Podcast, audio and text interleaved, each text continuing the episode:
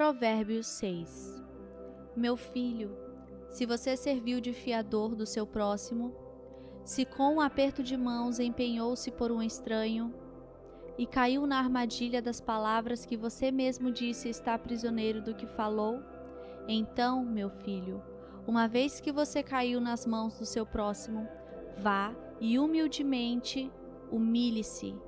Insista, incomode o seu próximo. Não se entregue ao sono.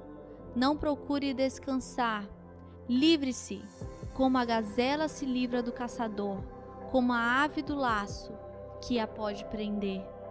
Observe a formiga, preguiçoso. Reflita nos caminhos dela e seja sábio. Ela não tem nem chefe, nem supervisor, nem governante, e ainda assim armazena suas provisões no verão e na época da colheita ajunta o seu alimento.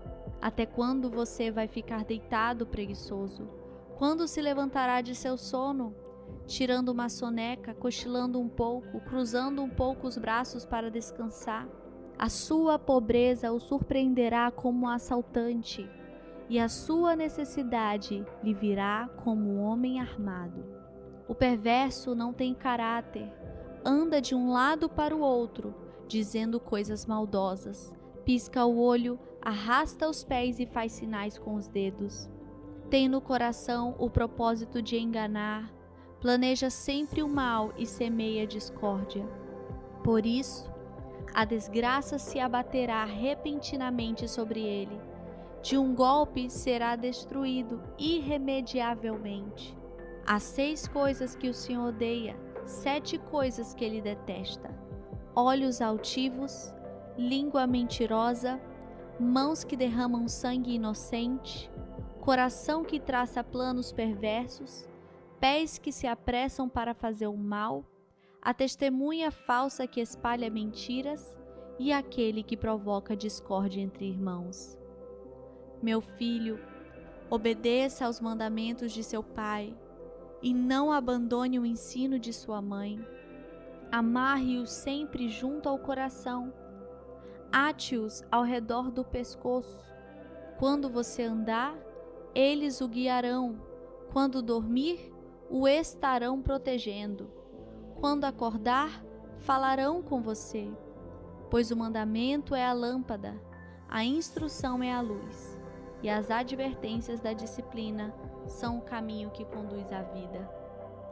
Eles o protegerão da mulher imoral e dos falsos elogios da mulher leviana.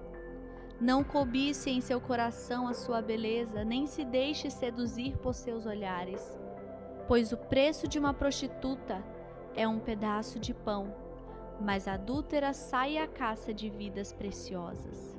Pode alguém colocar fogo no peito sem queimar a roupa? Pode alguém andar sobre brasa sem queimar os pés?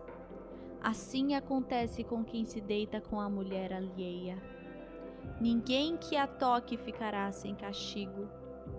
O ladrão não é desprezado, se faminto rouba para matar a fome.